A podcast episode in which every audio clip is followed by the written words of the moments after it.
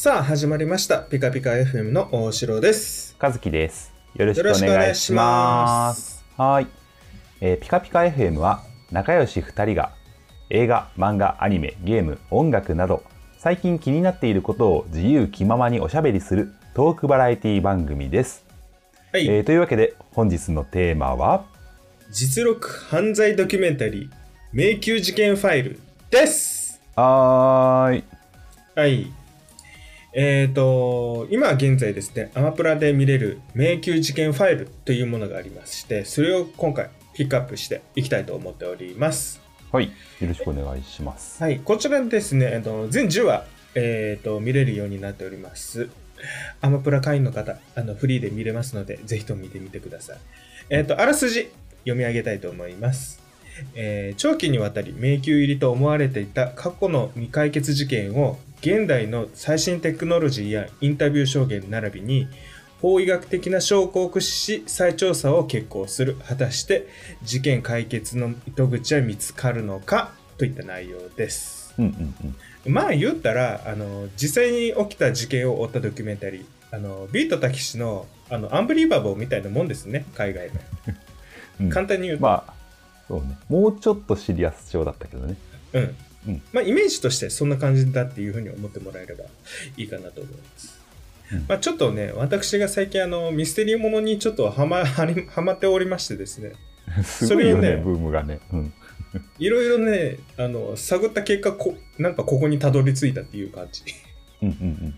で、それでなんかちょっと面白かったんで、あ、なんかちょっとやってみてもいい、あの知らない人多分多いかもしれんからちょっとやってみてもいいかもなと思ったんで、うんうんうん。っていう経緯です。うん、俺も知らなかったけど見てみたらなんか面白かった、うん。うん、面白かったな。うん。で今回は何を喋ろうかなと思った時にちょっと一つこの中で放送されているものを一つちょっと紹介したいなと思います、うん。それがエピソード5の「二度と帰らなかった少女」というものです。これは完全にネタバレしますんで 気になってる方は一回見てもらってからここにもう一度ピカピカ FM に戻ってきてもらえたらいいなと思います、うんゴリゴリネタバレででやっていきたいと思いますはいえー事件当日、えー1984年4月5日、カリフォルニア州プレザントン、えー約30年以上前ですかね、になります。えー14歳の女子高生ティナは学校に帰りました。それを、まあ、いつものように人通りの少ない近道、排水路を歩いて帰ったんよ。うんうんただこの日はなんか帰ってこなかったと。で、家に、あの、弟、ティナに弟がいるんだけど、その弟が家家帰ると、お姉さんはいなかったんよ。うんうんいつもなら、そのお姉ちゃんの方が先に帰っているはずなのに、先に弟が帰ってきて、あれと思った弟は、まあ、いいやと思いつつ、一人で遊んでたんよ。うんうんそこに警察がやってきて、そこで初めて知る。お姉さんが殺されたと。ほうほうほうほう。で、そこからちょっと遡ります。えっ、と、事件発覚前に、あのーえー事件発覚前というか、えっ、と、警察が来る前のことですね。うんうんとある運転手が道路走行中に右側をたまたまふっと見るんよ。うんふっと見た時になんか苦しんでそうななんか人を発見したんよ。そしたら見に行ってみると、あの、小川に横たわるそのティナイの遺体を発見する。うんうん死体やんっていう風になる。そしたらそばにはあの木の上にポーチがあって、で、その中にはティナのその成績表があったんよ。うんだそれで、それをきっかけで持ち主が判明したっていう感じ。うんうんあ、これあのティナさんなんだよな。ティティナさんのご遺体で、ティナさんのあの持ち物なんだよなっていう風に分かった。といった感じの経緯です。うんで、遺体には外傷がたくさんありました。刺し傷は44箇所。深さ13センチにも及ぶ傷跡があったと。うんで、検視で分かったことが、その凶器のナイフには柄がなかった。柄がなかったらしいんよ。柄？うん。柄？柄、あ絵の、絵のない。あ絵がねうんうん漢字の読み間違い。絵、絵です。うんうん柄じゃないよ、絵です。ナイフに絵がなかったのねそうそうそう。うん警察はその絵のないナイフが手から滑り落ちて犯人は怪我してるだろうと予測したのあーなるほどね。うん。これがどうしてそんな風にあの検視の結果分かったのかちょっとよう分からんけどそれが分かったらしいよねうんうん。ただそのナイフがあったりに落ちてないか探したんだけど見つけることができなかったうんうん。狂気がないんだ。ちょっとね凶器も指紋も足跡も見からあの見つからずに警察はだいぶ困惑しますこの事件もういかんせん引っかかりがなさすぎてっていうことですね。というわけで聞き込みを開始しますと警察は。この事件翌日に早速聞き込みを始めるんだけどまあ行ったのがまあ高校ですわ。ティナの通ってた高校。行ってみるとあのー分かったことがありましてそのティナがいじめられてたっていうのが分かったようんうん。でうんティナが、あの、なんで排水路を使ってたのかっていうところが分かったんだけど、そのバスで帰宅すると、あの、いじめっ子たちがおあの脅かしてくるのよ。うんそれが嫌だから、あの、バスは使わずに排水路を通って家に帰ってたっていう。うんで、かつ、その排水路は家から近、あの、ち家までの近道なんよ。うんうん。でバスより、あの、歩いた方が早いっていうのもあって、それを使ってた。うんうん。ということが分かりました。で、さらに、あの、事件当日の聞き込み、なあの聞聞き込みして、その事件当日どういったことがあったっていうのが、を聞いた中で分かったのが、そのいじめっ子がティナに石を投げてたらしいの。へえ。そんな、あの、いかにもないいじめ方あるって思ったんだけど、うん実際あったらしいの。ただ、その子たちはどうやら居残りを命じられてたらしいのよ。うん先生たち。だからその子たちではないっていうことは分かった。じゃあ他にないかなっていうところで、あの、回ったところ、目撃者がいた。その目撃者、スティーブとトッドが、その二人は、あの、車に乗ってて。で、その車に乗ってた時に、そのスティーブの方が、その排水路を向かう少女を見たと言ってたんや。おおと思って。で、さらに続けて、ジェフっていう生徒が排水路を走るのを見たと証言してる。ということがあり、警察はジェフに目をつけたんや。どういうこと？ああ、だから。言ったら犯人じゃないのかって。あ、ジェフが、ああ、そういうことね。ジェフが目撃されてたのね。そうそうそう。うんうんうん。で、まず一人、このジェフが怪しいなと。うんで、もう一つ聞き込み調査で当たったのが、そのティナのお家の方にも捜査が入る。うんうん。で、そこで分かったのが、ティナのお母さんには恋人がおったんよ。ほう。だ別れてて、で、恋人がいた。シングルマザーだったっていうことかな、そあ、なるほどね。ううんん。ただ、そのティナのお母さんには恋人がおってて、最近まで同居してたことが分かった。その人は、名前はキースっうん。ていう人で、キースは、キースのせいで家庭がギクシャクしちゃって、ほう。っていうのがあって家を出たらしいっていうのが判明する。あかんやん。キースはその当時20代前半で怒りっぽくて酒に溺れてて暴力を振ってい あかんやん。人。だからこれで警察はその排水路を取ったジェフっていう人とうん。母の恋人のキースこの二人が容疑者だろうなっていうふうにまあ踏んだんよそうね。うんまあそうなるわね。だから一人一人あのもっとより調査を進めるんよ、うん。うん。まず1人目の、あの、ジェフの方なんだけど、まあ、ジェフは校内でも有名ないじめっ子だったらしいのよ。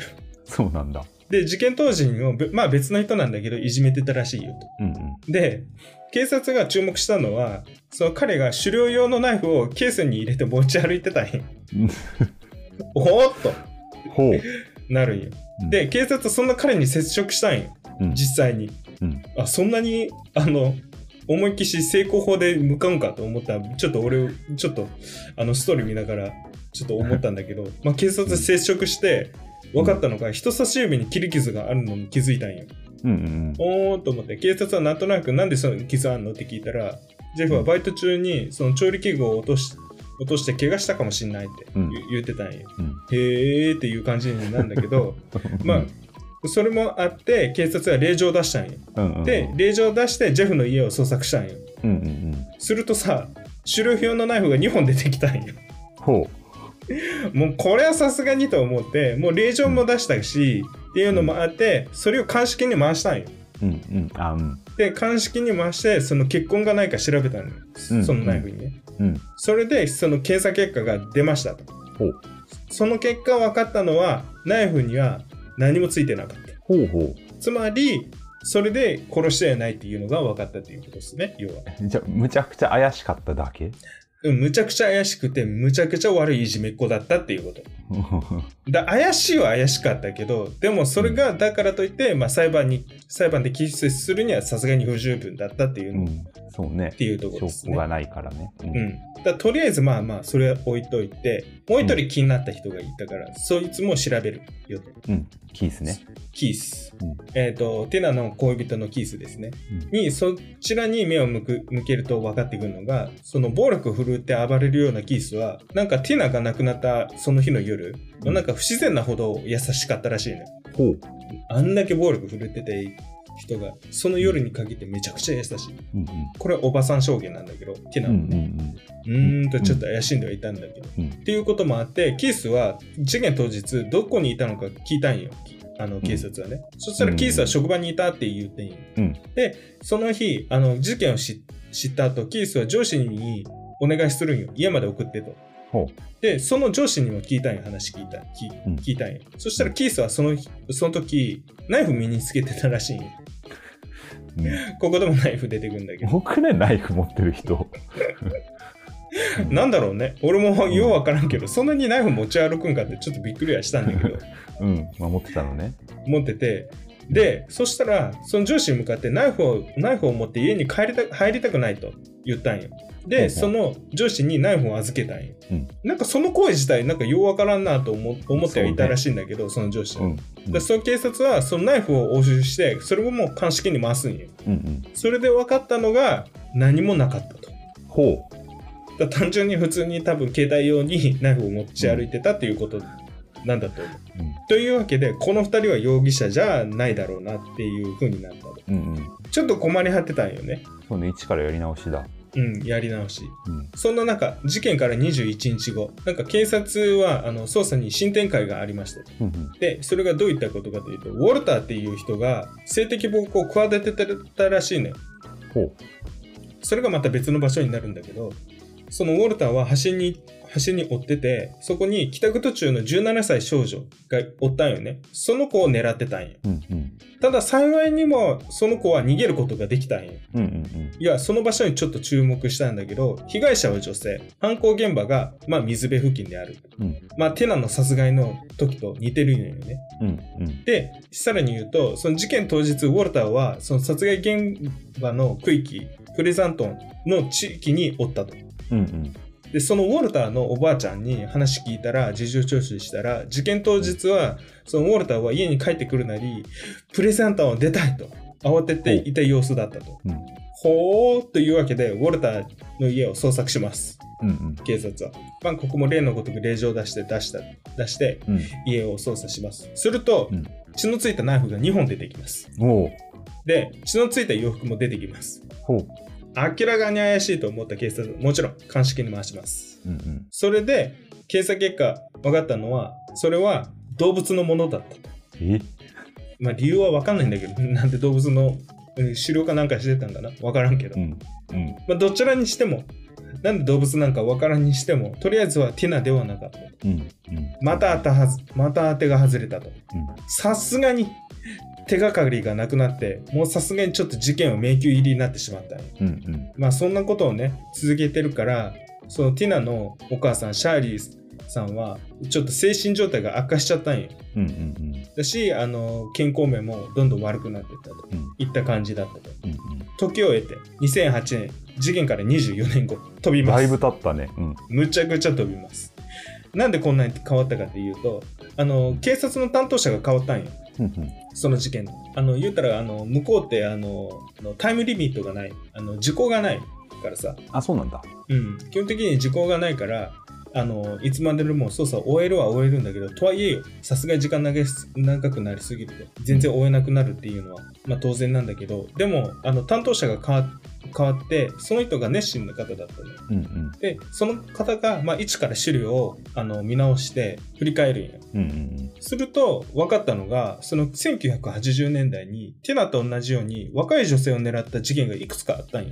ほうほう。で、その中で気になった容疑者3名を追ってて、で、その一人、ジェームスっていう男が、そのティナと同じ高校出身っていうことが判明するんよ。うん。うん。ほーと思って。で、しかもそのジェームス、その排水路のことを知ってたんよ。うんうんほうほうほうほう。で、ジェームズだったら、まあ、犯行は可能かなと思って、その、その当時ね、服役中だったんよ、ジェームズ。で、服役中の別のね、うん。別の件でね、服役中だったジェームズを事情聴取したんよ。そしたらジェームズは言うんよ。俺が、俺はもう、もう死刑は決まってる。うんだ失うもんないから別にテナを殺したのは言うよとあ。れ待って待って、ジェームズ死刑決まってんの？うん、それくらいやべえやつだったっていう。そうなんだ。うん。お、マジかとも思ったんだけど。いや、でも、まあ死ぬ身分、死ぬ人間が、あの、自分知ってたんだらじ言うよと。まあ、うん俺じゃないと。うんうんうん。あ、そうかっていうふうに。で、そういった、そう、ジェームスは、ウォルターっていう人間を名前挙げる。要は3人目の容疑者。うん。うん。その性的暴行未遂のウォルターよ。うんうん。ジェームスはなんと、ウォルターと友人だったんよ。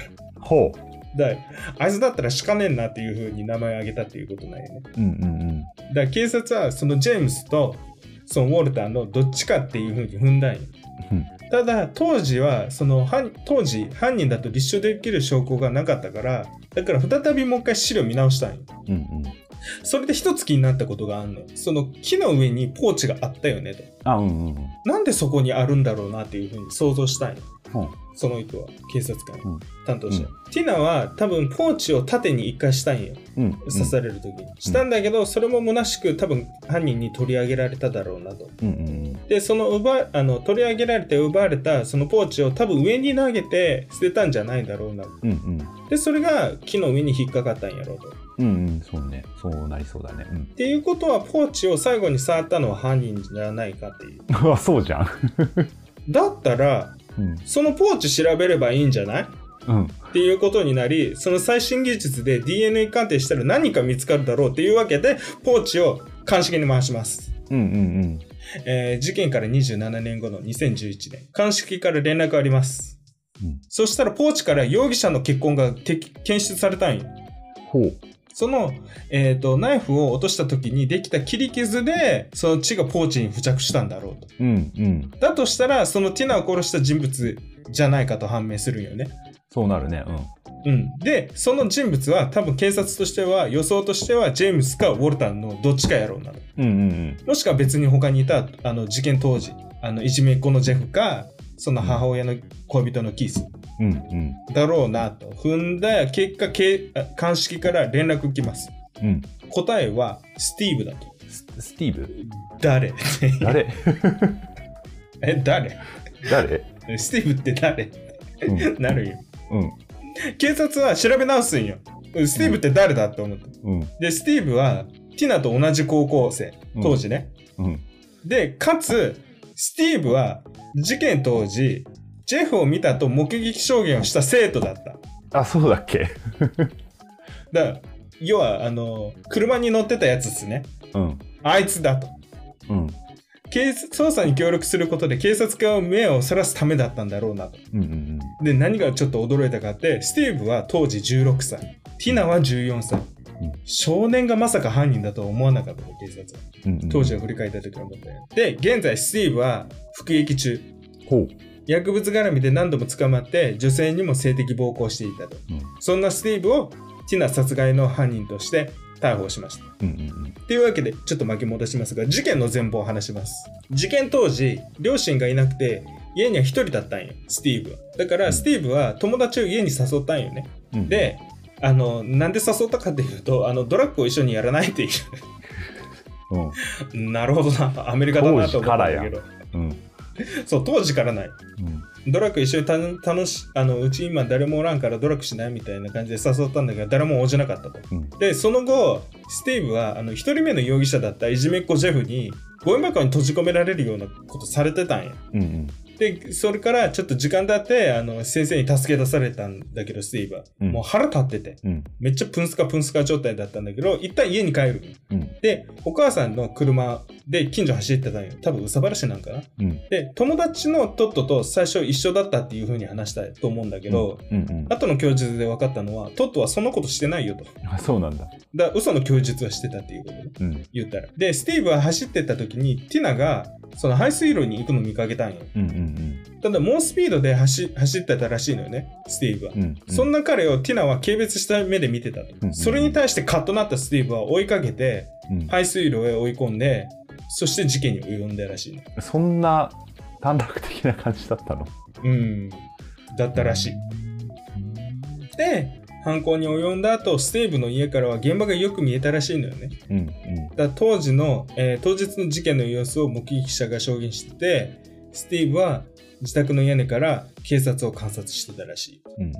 ずっと見てたんよね。うんうん屋根上、屋根屋根上から。うんといった事件の概要でした。うんうんまあ、2024年にスティーブが有罪となって、15年から無期の、無期の刑に服すことになる。うんで、これが約30年後に事件が解決された。うんだけど、スティーブが判裁判にかけられる前に、その体調がずっと悪かったお母さん、ティナのお母さんは亡くなっちゃったと。うんうんといった内容です。うんうんまあ、とんでもなく、そんなことで、だけど、そんなことで、人って亡くなるんやなっていう思ったと同時に、うーん、無事解決できたな、よかったなっていうストーリーでもあったかなっていううんうん話ではあるかな。うんまあね、これがね、よくできた話だなって思ったよね、まずね。うんうんよくストーリーができてんなっていうふうに思ったんだけど、うんなんやろうな、あのーなんて、単純に映像ミス、単純に映像として、ミステリーとして、うん。すごくよくできた話だなっていうふうに思ったんだよ。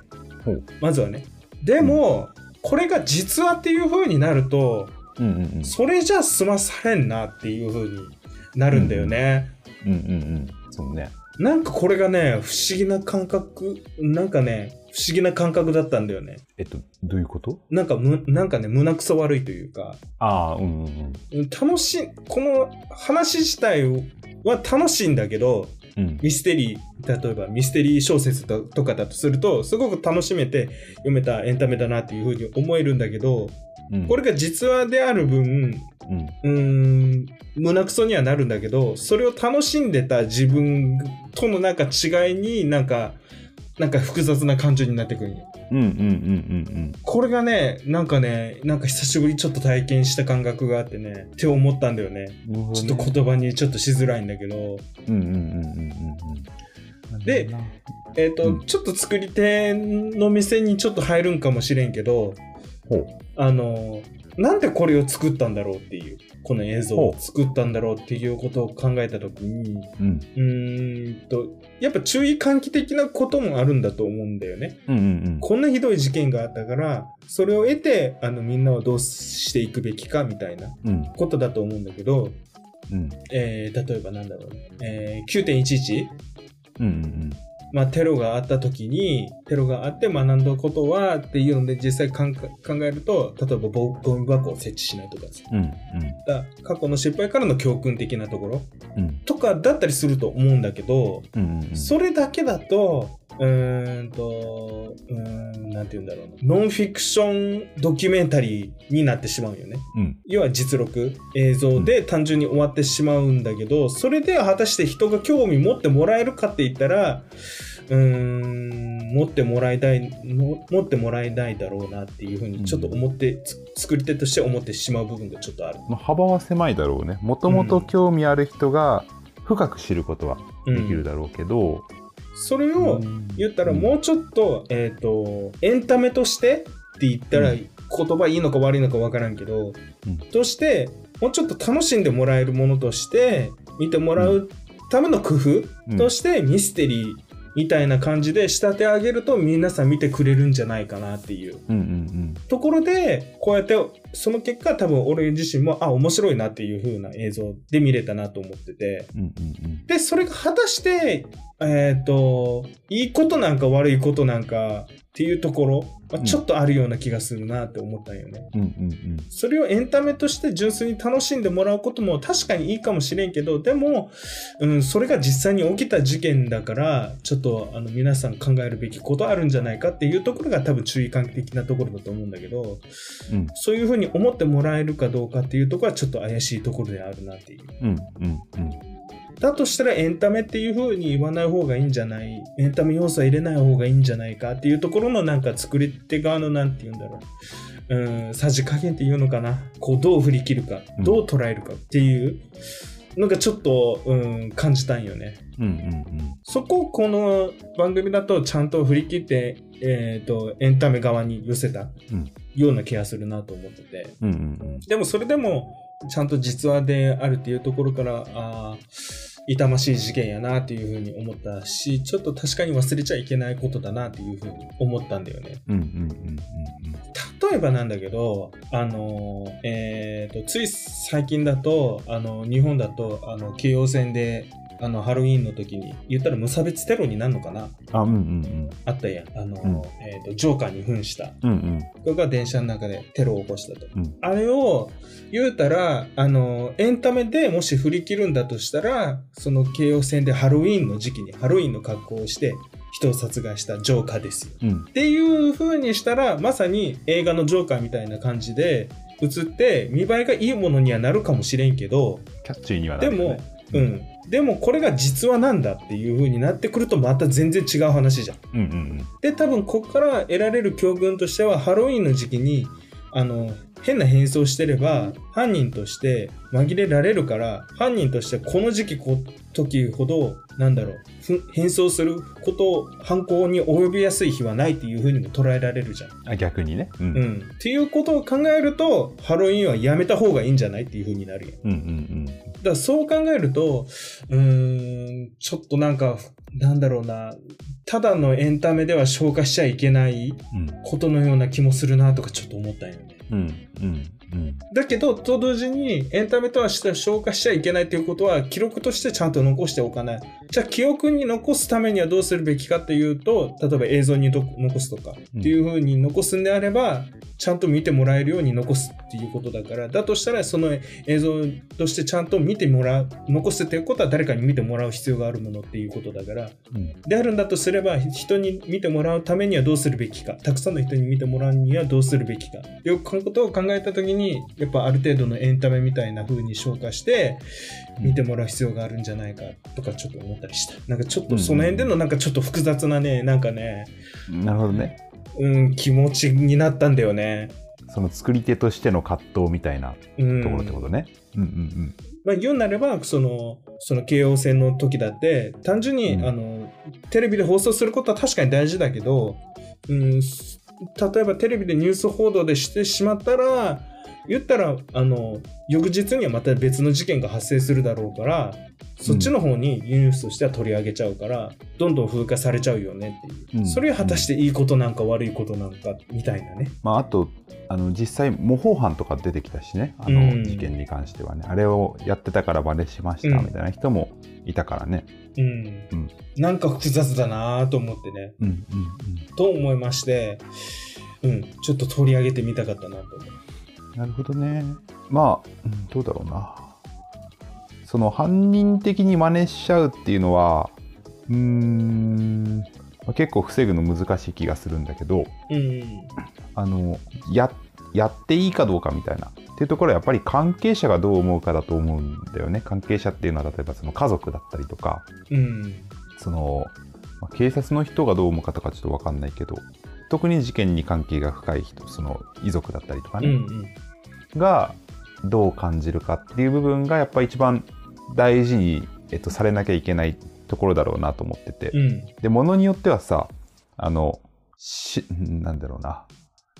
真実を暴くっていう体でこう断り入れずにさほ報道っていうかうん。しちゃったりすることもあるじゃん、うんうん。まあ、報道なら、まあ、よくはないけどまだいいのかもしれないけどその例えば雑誌のなんかゴシップに載ったりとかうん、さ、うん、っていうのもある話だから。うん、でもそれはあのうーんどうだろうな。俺個人としてはっていう話になるのかな。あのあんまうーん好みではないっていう感じかな。やっぱりその、うん、関係者の人が納得して例えばこういうそのうん分かりやすい例だとうーんなんか飛行機が墜落しちゃってさ。でそのえ搭乗してた人の遺族の人たちが毎年こうここにあのうん、何？参拝うん、しに行ってるんですよみたいなうん、そういうドキュメンタリーあの俺見たことあるんだけどさ。それはえっとドキュメンタリーとして追っている人その遺族の人うんうん。には、あの当たり前だけど許許可得てると思うんでインタビューももちろんしてるし、うん。でも中にはその同じその遺族の人でも、まあ、報道しないでくださいねって人も多分いるのよ、うんあれって。まあいるでしょうね。うんだからそのたまにモザイクかかったりとかさそういうのあると思うんだけどさあの人にね人の顔にだからそののこれを残ししてもらうことによって意味があの意義を感じるっていう人と残してほしくないもうあの、自分の心の中で留めておきたいし何だったらその本当だったら忘れたいけど忘れられないからみたいな。っていう人もいてそれはその人それぞれだからさ、うんうん。考え方が、うん。考え方とか感じ方が。うん。であとはその人もそうだしその時間っていうのもあると思うんだよね。その、うん。事件直後だとやっぱりそのきつすぎるっていうかさ、うん。そのうん。じ時間が経ったから語れることとかもあるだろうから、うん。だからそのタイミングとかその近さっていうのかな関係者のによって特にその大きく変わってくる部分だとは思うから、えー、と取り扱う人うん。がこう納得できていればだったらまあいいのかなって思うけどね。うん。このその何？えっ、と俺まだエピソード1しか見れてないんだけどさエピソード1を見た時点でもちょっと俺それ感じてはいたのよ。その見ながらさこれ本当にあったことなんだよなってどうしてもちょっと頭をうんよぎ,、よぎりながら見ちゃうというか、うん、でこれはその普通のサスペンスっていうのかなフィクションのサスペンスだったらえー、怖ーとか何楽しみながらうん。見るけどうん。楽しんでいいんだろうかどうなんだろうかっていう気持ちが若干あったのよ。うん。わかる。うん。で、まあ、ちょっと分からんけどちょっとでも番組構成的な問題もあるだろうけどさ最後ようやく家族に会えて幸せだ幸せですみたいな映像を流してくれたじゃん。うん。でそれが良かったなって思ってて俺は。その番組あの何？えっ、と事件あってむちゃくちゃ怖かったです。ああ恐ろしい。で終わってったらなんか本当にさ何？えいやえ変なもの特集する？みたいなので 終わっちゃうというかさ。うん。ミステリーの特集っていうので終わっちゃってたと思うんだよね。うん。でで別にそれはそれであの それが悪いってわけではないんだけど、ただただこの今回の番組だと最後に家族がハッピーになりましたって姿を映してくれてたから、うん。それってそのちゃんとスタッフがそこその部分考えてるっていう現れに見えたのよ。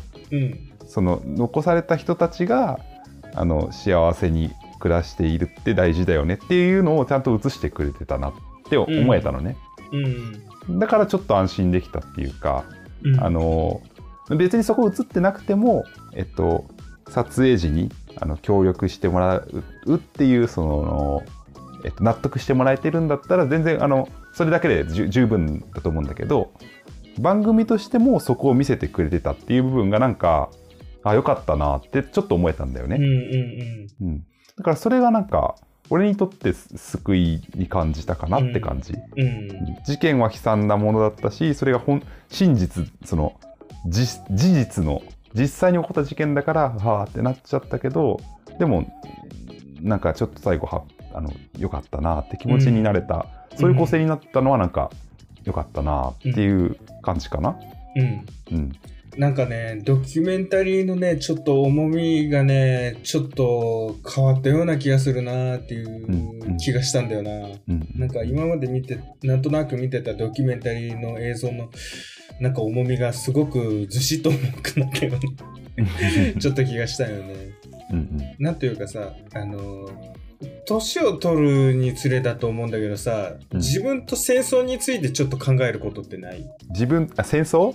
うん。うんうんまあ自分とうんうん。その戦争というものに対してのどう考えるかっていう。うんうんことについて考えることが多分年々ちょっと増してきてでむちゃんと向き合わないといけないなっていうふうにちょっと思ってきたりするんよ。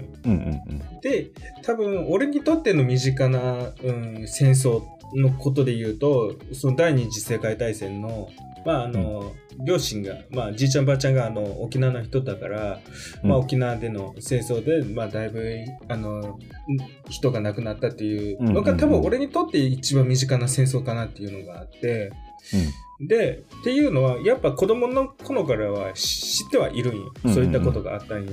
とはいえ、だからといって、じいちゃんばあちゃんは別に話したがらないのよ。うんうんうん戦争当時のことについて。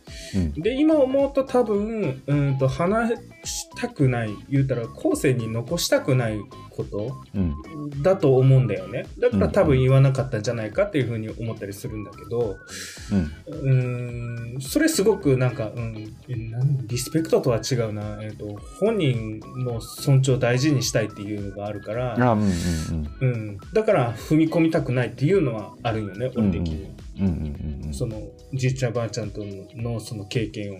うんだからといって、うーんと、えっ、と、知らない方がいいっていう風にはならないじゃん。うんうんそうねというか、知っておいた方がいいっていう。うんような気がするから、だとしたら、うんと、その、うん、じいちゃんばあちゃんの話もちょっと聞きたいなともちょっと思ったりもするなっていうのはちょっと思ったりするところもちょっとあんのよね。うんうんうんっていうなんか複雑なちょっと感情があったりするよね。だからといって、うんと、じいちゃんばあちゃんが完全に悪い人、悪い人というか被害者かっていうと、被害者ともちょっと言い切れんというか、うんうんなんて言うんだろうな。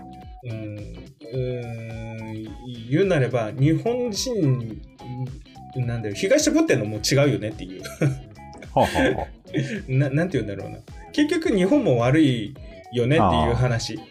ああの嘘100%えっと被害者っていうことはちょっと言い切れないよねっていううん、うん。うんだから戦争があったからには何かしら理由があって、だとしたら日本にも悪いこと、ところがあるだろうし。だからそもそも日本があの他の国をあの占領しようとしてたから、その報い、報いだろうなっていうふうにも ちょっと思ったりするから、だとしたらちょっと確実には悪いよねっていうふうには言えていうのが、ちょっと俺の思ってるところであるんだけど、うんまあ、とはいえ、かそれがあった上で、多分、あの、被害者が出ているっていうふうに思ったりするから、っていうことを考えると、ちゃんと、うーん、その国で生まれた人間としてはちょっと知らなきゃいけないところなんじゃないとかって思ったりする。っていうところでちょっと向き合わなきゃいけない部分だなとか、ちょっと思ったりする。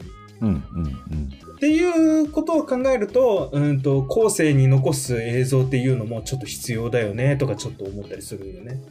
うんだから両軸いるんじゃないかなそのうん、そうそうそうね。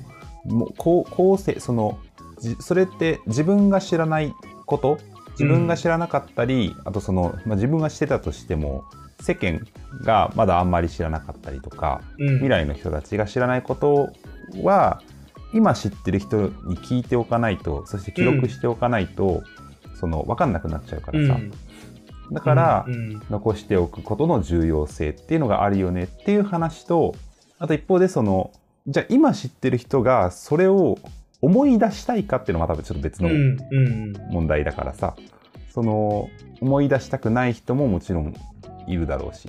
だからまあそんな中でも頑張っ頑張ってって言い方が 正しいか分かんないけどあのー伝えることのに価値を感じてもらって納得してもらってうん。思い出してもらう。だからまあ、うん。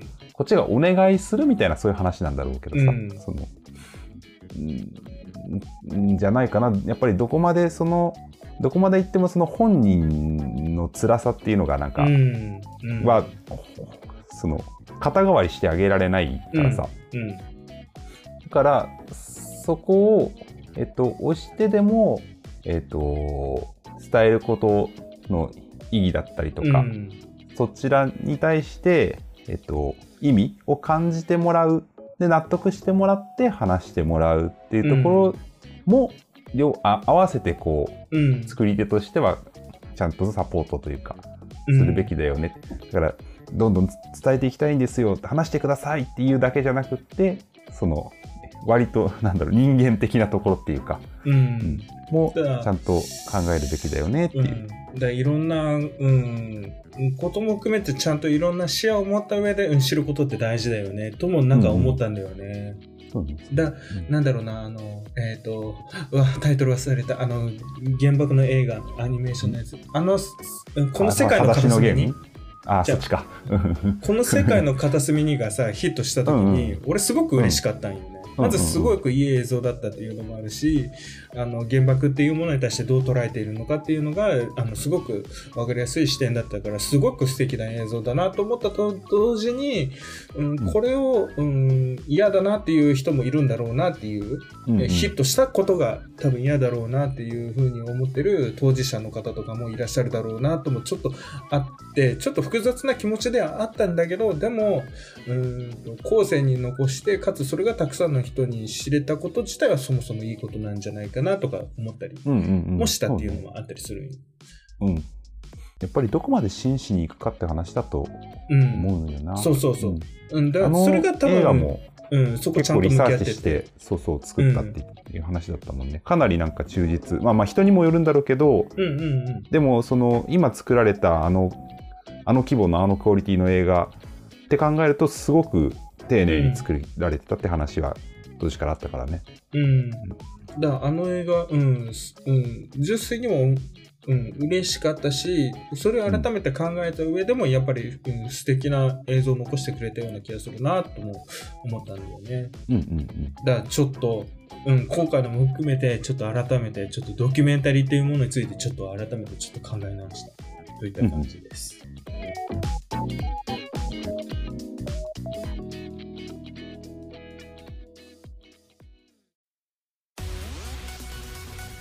やっぱ、うん、定期的に、うん、ちょっとドキュメンタリーって見ることって大事だなってちょっと思ったな。うん。やっぱ、ドキュメンタリーがやっぱ一番パンチが強いなっていう映像だなっていうふうに思ったよね。わかるわかる、うん。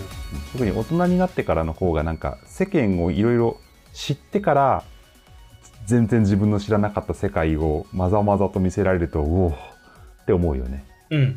うん。だからもしも面白い面白いドキュメンタリーっていいの言っていいのがちょっとなんかちょっと変な感じだけど もしまたちょっといい感じに、うんうん。素敵なちょっとドキュメンタリー映像とかあったらまたちょっと特集してみたいなっていうふうに思います。うんといった感じで今回の実録犯罪ドキュメンタリー迷宮事件ファイルでした。はい、えー今日の感想やこんなことを話してほしいなどあれば Twitter ピカピカ FM までもしくは「ハッシュタグピカピカ FM」をつけていただけると僕たちが見つけやすいのでぜひよろしくお願いします。はい。というわけで次回なんですけども次回ははい、セブンデイズあなたと過ごす7日間というゲームについてやろうかなと思っております。はい、これはあの何ですか？これはギャルゲーです。私、初めてギャルゲーに手を出しました。ちょっとそのジャン、プがすごいんだよな、今回いつも。テーマごとの。ギャルゲーがですね、初めて体験したので、うん。うん。その感想をちょっと 言いたいなと思いまして、ちょっと次回、うん。がっつり喋りたいなと思っております。はい。はい。というわけで、今週は以上となります。ありがとうございました。またね